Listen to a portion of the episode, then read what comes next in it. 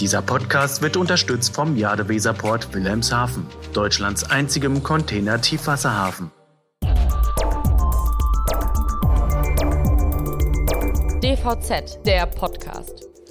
Nachwuchssorgen, Corona-Krise, Homeoffice.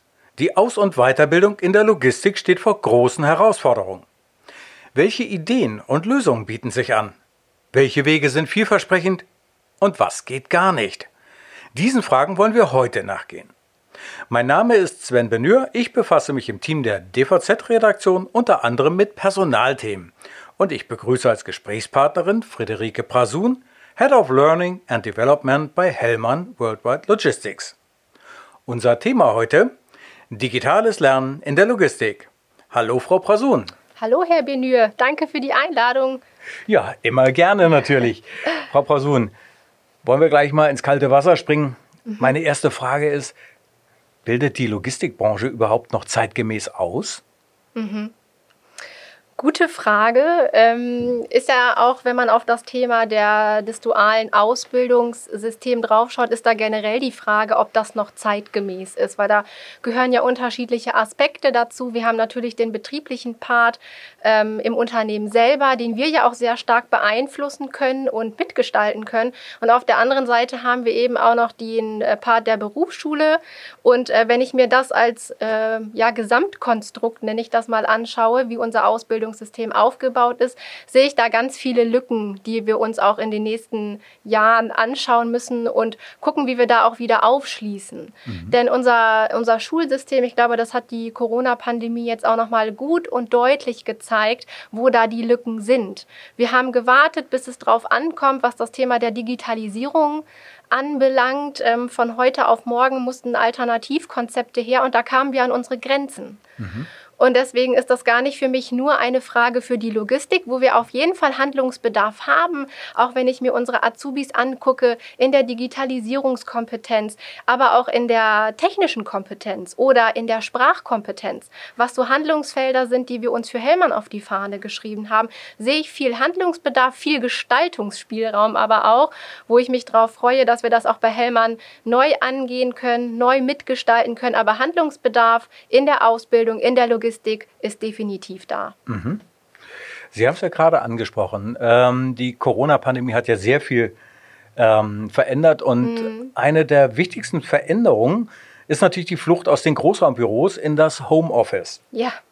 Und ähm, was ich mir immer frage, ist, äh, lässt sich dieses Rad überhaupt noch zurückdrehen? und äh, ganz ehrlich, ist das denn überhaupt noch wünschenswert? Ja, also ganz klar nein. Also beides. Es lässt sich nicht mehr zurückdrehen. Wir sind jetzt mittlerweile seit einem Jahr in diesem Setting, in diesem neuen Normal dass wir ganz viel uns im Homeoffice bewegen. Ähm, natürlich in vielen Positionen, wo es eben möglich ist. Und auf der anderen Seite auch nein, also wir als Hellmann möchten auch nicht mehr dieses Rad zurückdrehen. Mhm. Manchmal ist es ja so, dass man auch von außen zu Veränderungen gezwungen werden muss und dann erst erkennt, wow, was denn eigentlich alles so möglich ist, auch aus dem Homeoffice, ähm, über den Remote, äh, den Remote-Kanal digital zu führen, sich digital zu vernetzen. Und da haben haben wir für Hellmann gesehen, wie toll wir das geschafft haben in den letzten zwölf Monaten. Und uns sind auch die ganzen Vorteile bewusst geworden, die das mit sich bringt.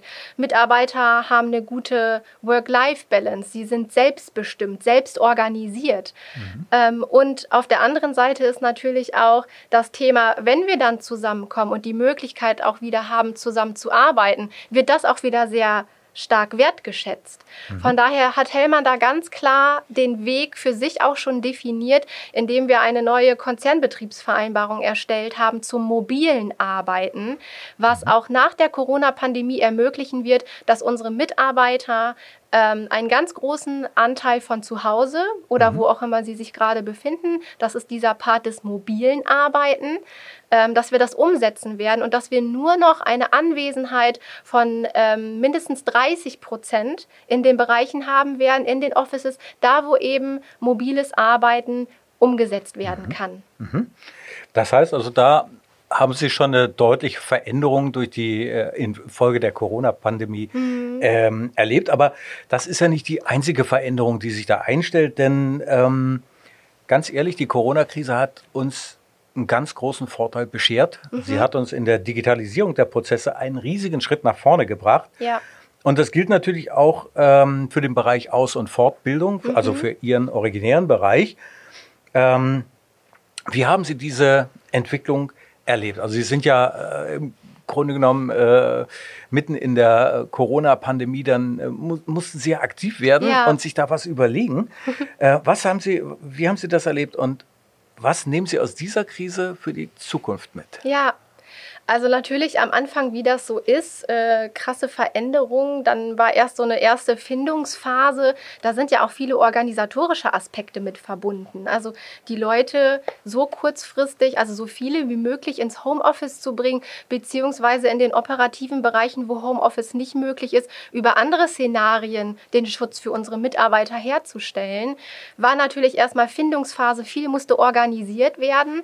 Aber nach diesem ersten okay, wir haben uns jetzt alle gefunden, viele sind im Homeoffice, manche haben auch ähm, die hybride Form, sind mal im Homeoffice, mal am Arbeitsplatz, ähm, hat sich das sehr schnell bei Hellmann gefunden.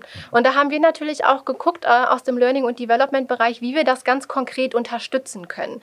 Gott sei Dank hatten wir, was das Thema digitales Lernen ähm, sind wir nicht erst in der Corona-Pandemie damit gestartet, sondern ähm, E-Learnings, Learning Nuggets, ein ähm, Learning Management System. Das waren alles Rahmenbedingungen und Lernformen, die wir auch schon vor der Krise bei Hellmann genutzt haben. Nur ging es jetzt darum, die ganz vielen Präsenzlernveranstaltungen, die wir auch bei Hellmann einfach noch in der Überzahl hatten, diese klassischen äh, Classroom-Trainings. Ich melde mich zu einem Kurs an, dann komme ich in den Kursraum, setze mich dahin und lerne was Neues. Das konnte natürlich so nicht mehr stattfinden. Deswegen musste schon ein sehr, sehr schneller Change hin von, welche Veranstaltungen, Inhalte, Fachtrainings sind notwendig. Die können wir auch nicht einfach ausfallen lassen. Und wie kriegen wir die jetzt in ein neues Lernformat? Mhm. Ein ganz konkretes Beispiel, ähm, wir haben immer einmal im Quartal bei uns unsere Newcomer-Veranstaltung.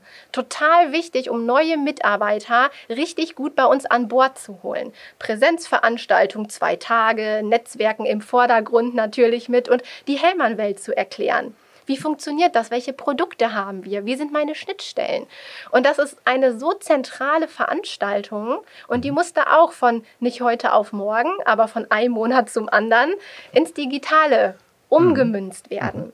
Und das waren äh, tolle Projekte, die ganz viel Kreativität auch freigesetzt haben. Wir haben neue Tools kennengelernt, ähm, wie man auch mit einem Whiteboard digital arbeitet, wie kann man digitales Netzwerken hinbekommen, indem man kleine Arbeitsgruppen bildet etc. Und das sind so ganz viele wichtige ähm, Leuchttürme, die wir in der Organisation geschaffen haben, um zu zeigen, digitales Lernen funktioniert. Mhm.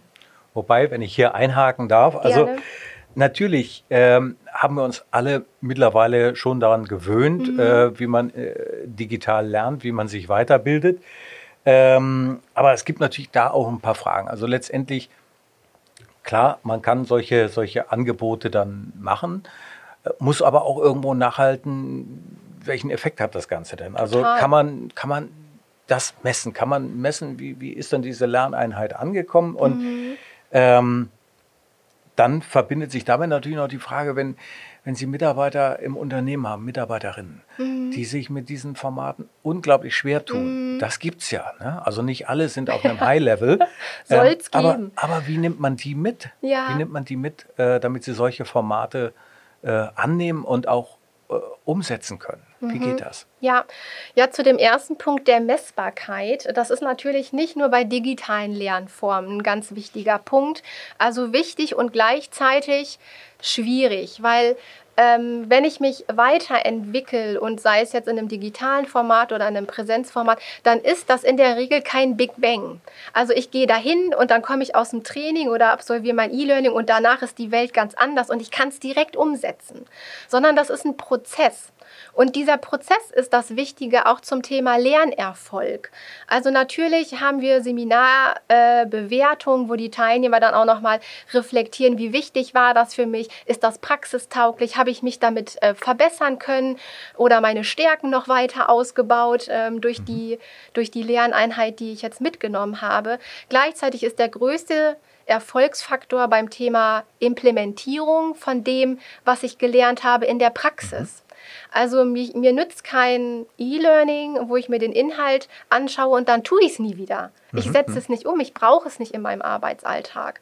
Und deswegen ist für uns diese Messbarkeit immer in diesem Prozess oder mit einem Prozess, mit einem Lernprozess verbunden, ähm, wo ich äh, nach einer Lerneinheit regelmäßig mit meiner Führungskraft zusammensitze, wo ich mhm. Feedback bekomme zu dem, was ich gelernt habe, mhm. wie setze ich das jetzt um. Dieser kontinuierliche Prozess von Feedback in meinem Arbeitsalltag und der sich dann wiederum, beispielsweise bei Hellmann, haben wir einmal im Jahr ein jährliches Feedback, was ich bekomme als Mitarbeiter von mhm. unterschiedlichen Perspektiven, von Kollegen, von der Führungskraft da können wir über dieses Thema der Bewertung, Messbarkeit sprechen, dass ich mich über einen Zeitraum in einer Kompetenz verbessert habe. Und das mhm. findet sich in meiner Jahresbeurteilung, weil ich vielleicht beim letzten Mal in dem Feld der Präsentationskompetenz gab es noch einige Potenzialpunkte für mich. Ich habe ein Training absolviert, habe immer wieder Feedback von meiner Führungskraft in Kundenterminen bekommen, wie ich mich mhm. geschlagen habe. Mhm.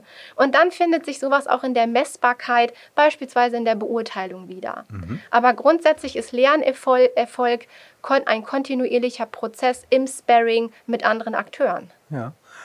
Nun bleibt ja noch die Frage, was, was, was machen Sie mit Menschen, die sich halt mit diesen ganzen digitalen Formaten sehr schwer tun? Ja. Es ist natürlich so, wenn man, wenn man in einem Klassenraum sitzt und hat vorne jemand äh, aus Fleisch und Blut, mhm. der erklärt und äh, das Ganze vielleicht sehr, sehr plastisch rüberbringt. Mhm. Ähm, und dann hat man auf einmal jemanden, der nur ein kleines Bildchen auf dem Monitor ist und ähm, man ist vielleicht dann auch ein bisschen abgelenkt durch andere äußere Einflüsse. Und äh, wie, wie, kriegt man solch, äh, solche Leute, die sich damit nicht anfreunden können, wie bekommt man die mit? Mhm. Also natürlich braucht das Zeit, deswegen ist so eine Kernkompetenz dahinter geduldig sein und auch Verständnis haben. Das ist sowohl auch in, wenn ich jetzt in einem Classroom-Training bin und da ist ein Mitarbeiter, der da vielleicht auch nur sitzt, weil seine Führungskraft gesagt hat, das wäre mal gut, dass er, dass er ein Training belegt. Also da ist vielleicht gar nicht so eine hohe Bereitschaft, sich dem auch zu öffnen. Ja. Und natürlich bei dem Thema digitale äh, Trainingsformate, wo ich nicht jemanden an meiner Seite habe, der mich in dem Moment unterstützen kann. Das sind genau solche Initiativen, die wir natürlich jetzt auch haben müssen, um alle mit auf die Reise zu nehmen. Mhm. Das heißt, äh, Transparenz zu schaffen, was bedeutet das? Aber auch eine Offenheit mitzubringen, zu sagen, das ist okay, wenn ich jetzt auch mit der Plattform oder dem E-Learning gerade mal nicht zurechtkomme. Ja. Unsere Führungskräfte als Multiplikatoren mit einzusetzen und als Coaches, dass sie mhm. ihre Mitarbeiter im Arbeitsalltag genau bei sowas begleiten und unterstützen.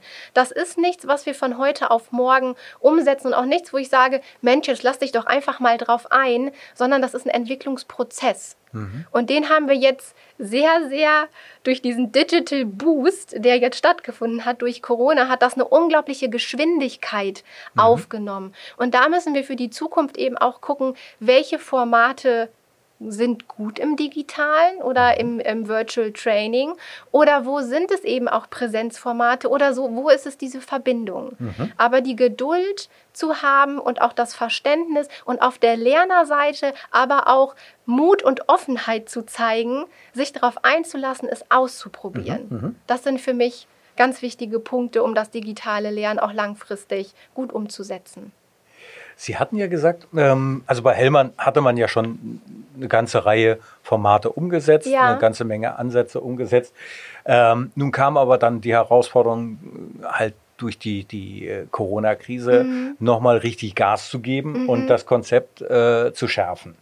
Ähm, stellt sich mir natürlich immer die Frage, also wie muss denn so, so eine Plattform für digitales Lernen optimal aufgebaut sein? Was, mhm. was muss man da alles berücksichtigen?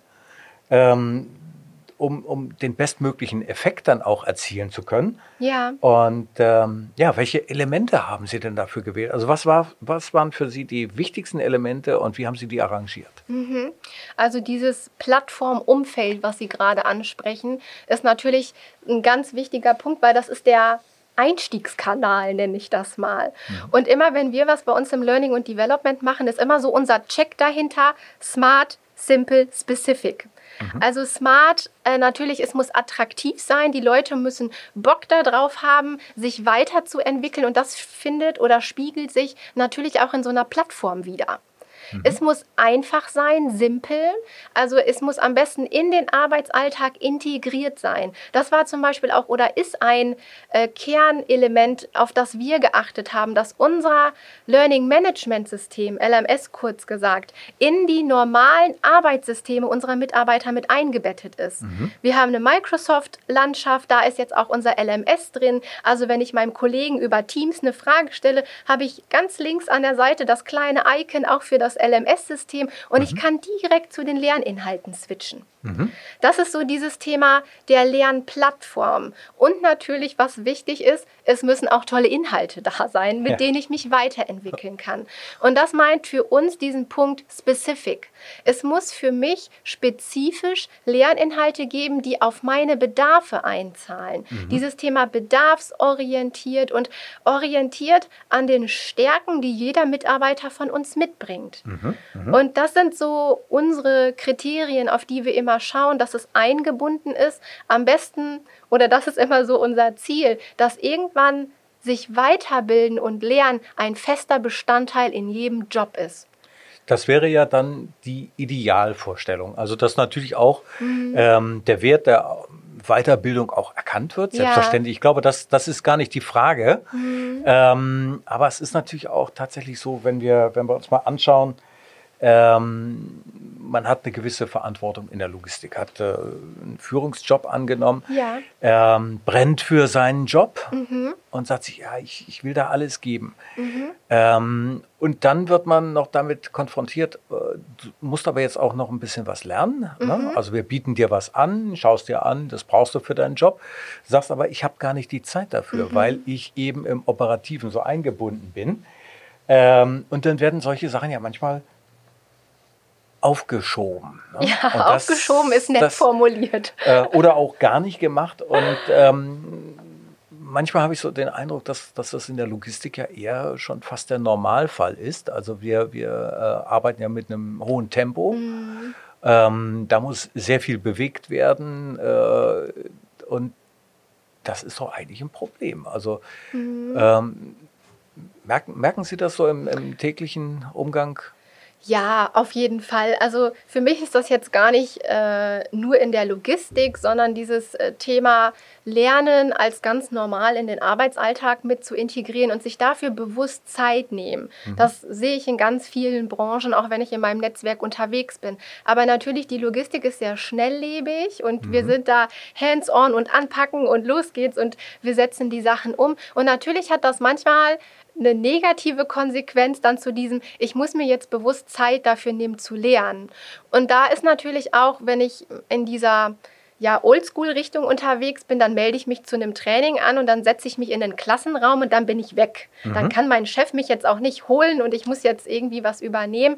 Das ist natürlich einfacher erstmal in der Umsetzung. Mhm. Gleichzeitig haben wir jetzt auch gesehen, wie viel Flexibilität das digitale Lernen unseren Mitarbeitern bringt. Mhm. Weil digital meint in der Regel nicht ein Acht-Stunden-Training, wo ich am Stück dran sitze, um mich einem Inhalt zu nähern, sondern digitales Lernen ist ja in viel kürzere Lerneinheiten eingebunden. Ja. Also, dass ich auch flexibler meine Zeit ähm, aktiv gestalten kann und planen kann und wir häufig nicht mehr diesen ganz starken Konflikt haben, damit sich mein Mitarbeiter weiterentwickeln darf kann, muss ich ihn den ganzen Tag aus dem Tagesgeschäft rausnehmen. Mhm, mhm, weil diese Diskussion haben wir natürlich in der Tat, weil wir jetzt nicht überall den Luxus haben, für jeden einen Ersatzspieler auf der Bank sitzen zu haben. Mhm.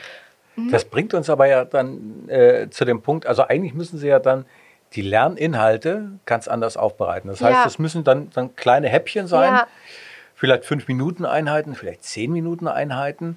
Und ähm, trotzdem ist es dann so, äh, dass man natürlich auch sagt, gut, das sind eure Häppchen, die könnt ihr abfragen, macht es mal, wenn ihr Zeit habt. Na, aber manche nehmen sich diese Zeit gar mhm. nicht, weil sie jetzt sagen, anderes ist viel wichtiger. Ich muss mhm. äh, meine operativen Aufgaben erledigen. Ähm, ja, wie gehen, Sie, wie gehen Sie damit um? Können Sie, können Sie dann äh, tatsächlich sagen, okay, liebe Leute, die Zeit müsst ihr euch nehmen? Mhm. Oder ähm, gehen Sie davon aus, dass der Goodwill dann doch da ist, lernen also, zu wollen? Ja, das mag ich jetzt nicht so pauschalisieren, weil wir haben ganz viele Mitarbeiter im Unternehmen, die auch wirklich Lust haben und auch tolle Führungskräfte, die das unterstützen. Aber diesen Konflikt gibt es immer wieder und natürlich muss man dann darin differenzieren, was sind jetzt ähm, Trainingsinhalte, die wirklich auch mit einer Verpflichtung verbunden sind. Sowas haben wir natürlich auch. Jetzt gerade laufen unsere Weiterbildung zum Thema Arbeitssicherheit. Zeit. Da mhm. gibt es auch kein Sorry, ich hatte keine Zeit dafür, sondern das wird im ähm, Learning Management System getrackt. Wer hat das gemacht, wer hat es nicht gemacht und dann wird nachgehalten und äh, die Mitarbeiter daran erinnert, dass sie diese Lerneinheit absolvieren müssen. Mhm, mhm, mhm. und dann ist natürlich diese, diese anderen Aspekte wie ähm, ich möchte mein Präsentationsverhalten verändern oder ich möchte eine stärker werden in der Konfliktdynamik, ähm, was wir da für Themen haben. Und da ist es, wie ich es auch vorhin erklärt habe, mit den Mitarbeitern Mitarbeitern, die am Anfang noch ein bisschen ängstlich sind oder sich ja. noch nicht sehen in den neuen Lernformaten. Das ist ein Prozess, den wir jetzt begleiten und steuern müssen. Mhm. Und ich finde immer, wenn Mitarbeiter sehen, dass es mir einen Mehrwert bringt. Und wenn die Führungskräfte auch merken, es hat einen Mehrwert, dass mein Mitarbeiter ähm, die Zeit bekommen hat, sich weiterzuentwickeln, weil er macht einen tollen Job, er konnte an seinen Stärken arbeiten, er hat dadurch eine hohe Motivation. Und ähm, mhm. da, da gibt es so viele Untersuchungen zu, die zeigen, wie dieses Thema Mitarbeiterentwicklung einen positiven Einfluss auf das Thema Motivation und Mitarbeiterbindung mhm, haben. Mhm, mh, mh. Und manchmal muss das von diesem, wir wissen, dass das so ist, rational, muss das noch ankommen bei diesem emotional, ich fühle das auch und ich sehe den Mehrwert. Ja. Und deswegen ist es da auch schon dranbleiben, dass wir auch als äh, Learning- und Development-Team nah an den operativen Bereichen sind. Fragen, was hilft euch denn weiter? Welche Qualifikation braucht ihr für, für euren Mitarbeiter? Dass wir da maßgeschneidert unterwegs sein können und das bieten, was unser Kerngeschäft braucht. Mhm. Und dann sehen wir auch, das war auch in vorherigen Lernformaten so, wie, sie, wie diese Öffnung und die Bereitschaft und weniger Diskussion zur, ich muss jetzt meinen Mitarbeiter dafür Freistellung, dazu führen wird. Mhm, mh. Also gibt es ja eigentlich dann immer so, so einen kleinen Unterschied also zwischen den Sachen, die von der eigenen Motivation her äh, mhm. getrieben sind. Da hatten Sie ja ein paar Beispiele genannt.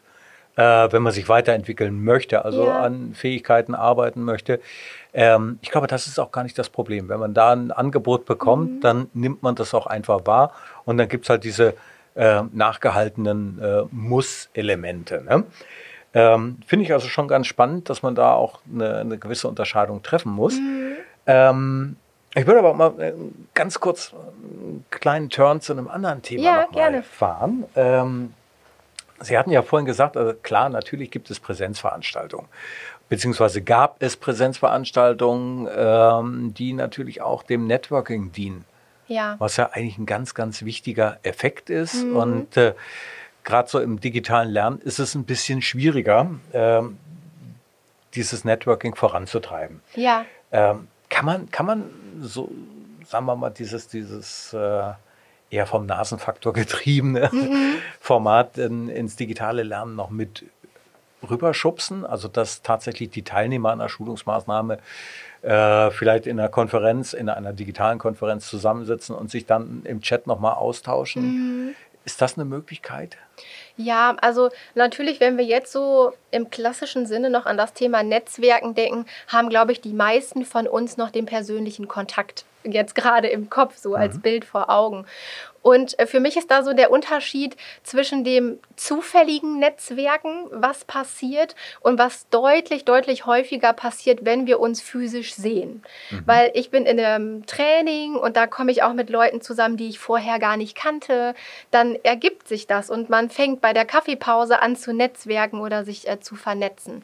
Dieses zufällige Netzwerken in der digitalen Welt braucht mehr Formalie. Also es ist natürlich, erlebt man manchmal so eine Dynamik, es ist ein digitales Training und auf einmal fängt einer an, ich weiß nicht, einen passenden Emoji zu dem Inhalt in den Chat zu posten und dann entsteht so eine Dynamik und auch Interaktion. Aber dieses klassische Netzwerken, man tauscht sich über ja über Arbeitsinhalte, wo bist du eigentlich? Ach, ach, und das macht ihr in dem Bereich oder auch dieses private Netzwerken, welche Hobbys habe ich? Was verbindet uns auch so auf der menschlichen Ebene, gar nicht nur wir als Mitarbeiter bei Hellmann? Das muss in digitalen Formaten vorbereitet ich würde jetzt nicht sagen moderiert, aber der Rahmen muss gesteckt mhm. sein. Ja. Ich hatte vorhin unsere, unsere Onboarding-Veranstaltung als ein Beispiel schon mal genannt, wo wir von Präsenz in digital mhm. und dieses Thema Netzwerk, gerade als neuer Mitarbeiter, an wen kann ich mich mal wenden? Äh, wo kann ich meine Frage platzieren? Das ist super wichtig. Mhm. Und genau in diesen Formaten gucken wir dann schon über zufällige Gesprächsrunden, wo man über so einen Zufallsgenerator einfach mal mit einer anderen Gruppe bunt zusammengewürfelt wird. Mhm. Ähm, also, dass ich auch auf Dauer oder ähm, jetzt in die Zukunft gesprochen bin ich mir sicher, dass das digitale Netzwerken auch normaler wird, als sich das gerade anfühlt und bestimmt mhm. auch noch mal wieder ein Stück weit zufälliger. Im Moment ist es eher, dass es begleitet werden muss, damit es stattfindet. Mhm, mh, mh, ist so die Erfahrung, die wir jetzt gesammelt haben. Ja. Ähm, jetzt gibt es natürlich neben dem Netzwerken ja. ähm, gibt es natürlich noch eine andere Problematik beim, beim Thema Weiterbildung, gerade in der Logistik, weil nicht jeder sitzt zu Hause vorm Rechner mhm. und äh, kann dann zugreifen auf äh, Lerninhalte. Ja. Natürlich haben wir auch in der Logistik sehr, sehr viele gewerbliche Mitarbeiter, mhm. die vor Ort sein müssen, mhm. ähm, die vielleicht auch mit neuen Techniken vertraut gemacht werden müssen. Und das geht halt wirklich nur, indem man ausprobiert, mit der Technik arbeitet, mhm. das macht es doch äh, schon ziemlich schwierig. Also wie, wie kann man sowas denn über eine digitale Ebene dann ziehen? Ja, natürlich ist das schwierig, weil es ist anders.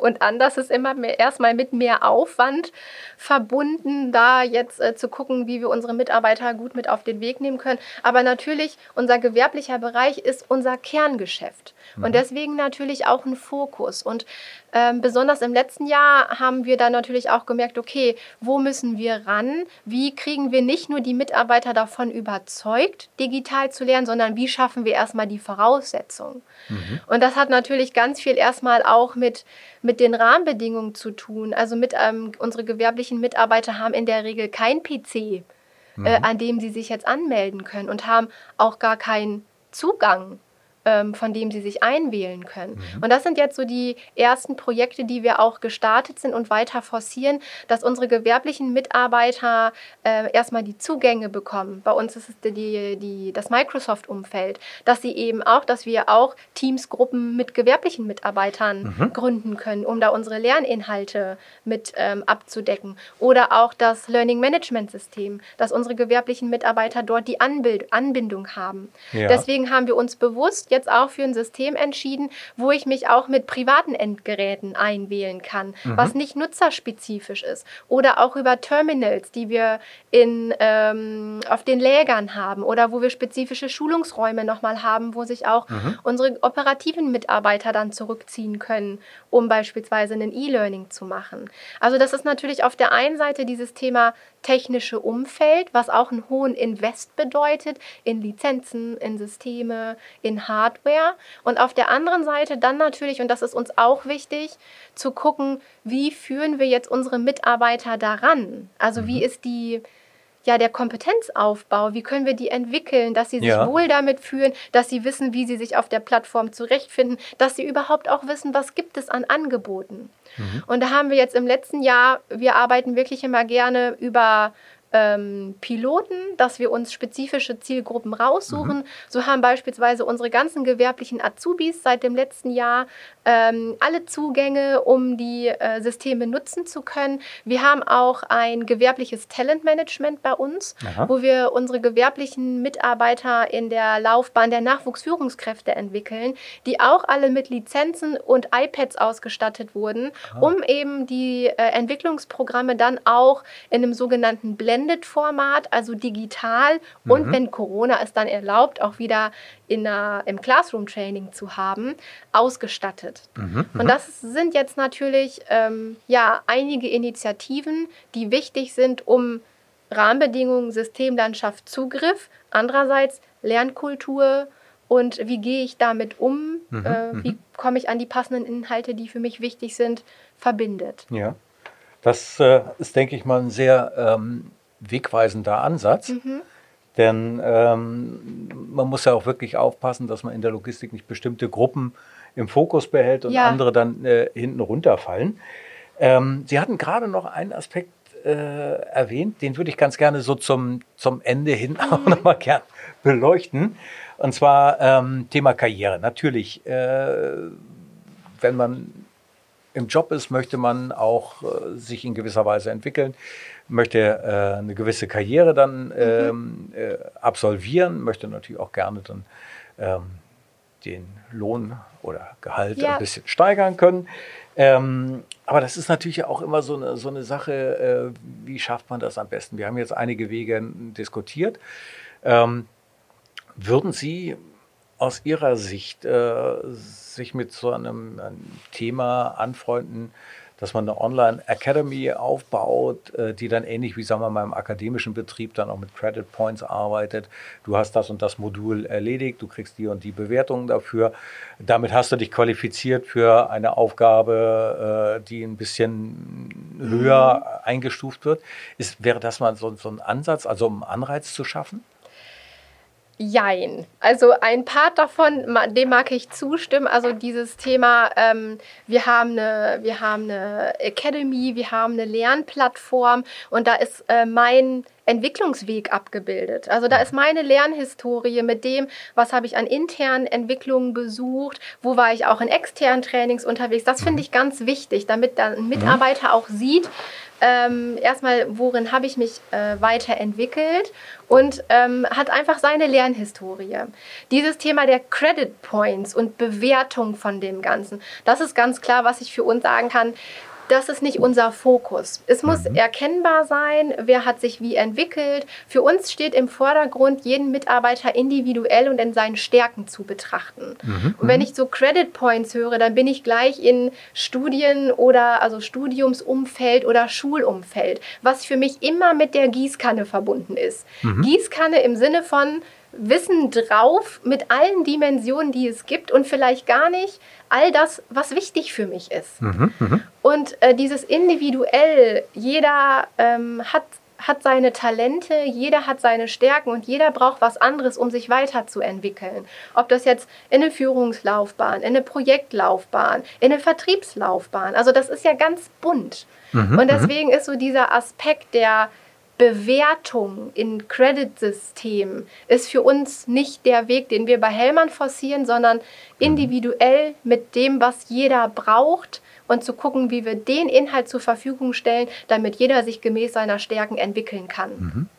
Das heißt, natürlich spielt dann auch die Persönlichkeit eine ganz große mhm. Rolle, weil ähm, es ist natürlich ja nicht, nicht unbedingt gegeben, wenn ich einen Inhalt gelernt habe, dass ich mit diesem Inhalt auch wirklich so gut draußen umgehen kann, wie es dann äh, geplant ist. Das ist ein spannender Aspekt und damit sind wir aber, liebe Frau Brausun, schon am Ende des heutigen Podcasts angelangt. Ähm, wir haben ja eine ganze Menge gelernt von dem, äh, wie Sie sich digitales Lernen vorstellen, wie das bei Ihnen im Unternehmen läuft. Sehr, sehr spannend. Und äh, ich könnte mir vorstellen, dass wir das vielleicht mal in einem Jahr noch einmal Revue passieren lassen, was sich bis dahin dann entwickelt hat, wenn wir wieder im normalen Leben angekommen sind. Ähm, wobei, ob man von normalem Leben nach Corona sprechen kann, weiß ich auch nicht. Ähm, aber wir werden es sehen. Und bis dahin mag ich mich bei Ihnen ganz herzlich bedanken. Auf Wiedersehen. Ja, ganz gerne und auch vielen Dank an Sie für dieses tolle Gespräch heute. Dieser Podcast wurde unterstützt vom Jadeweserport Wilhelmshaven, Deutschlands einzigem Container-Tiefwasserhafen.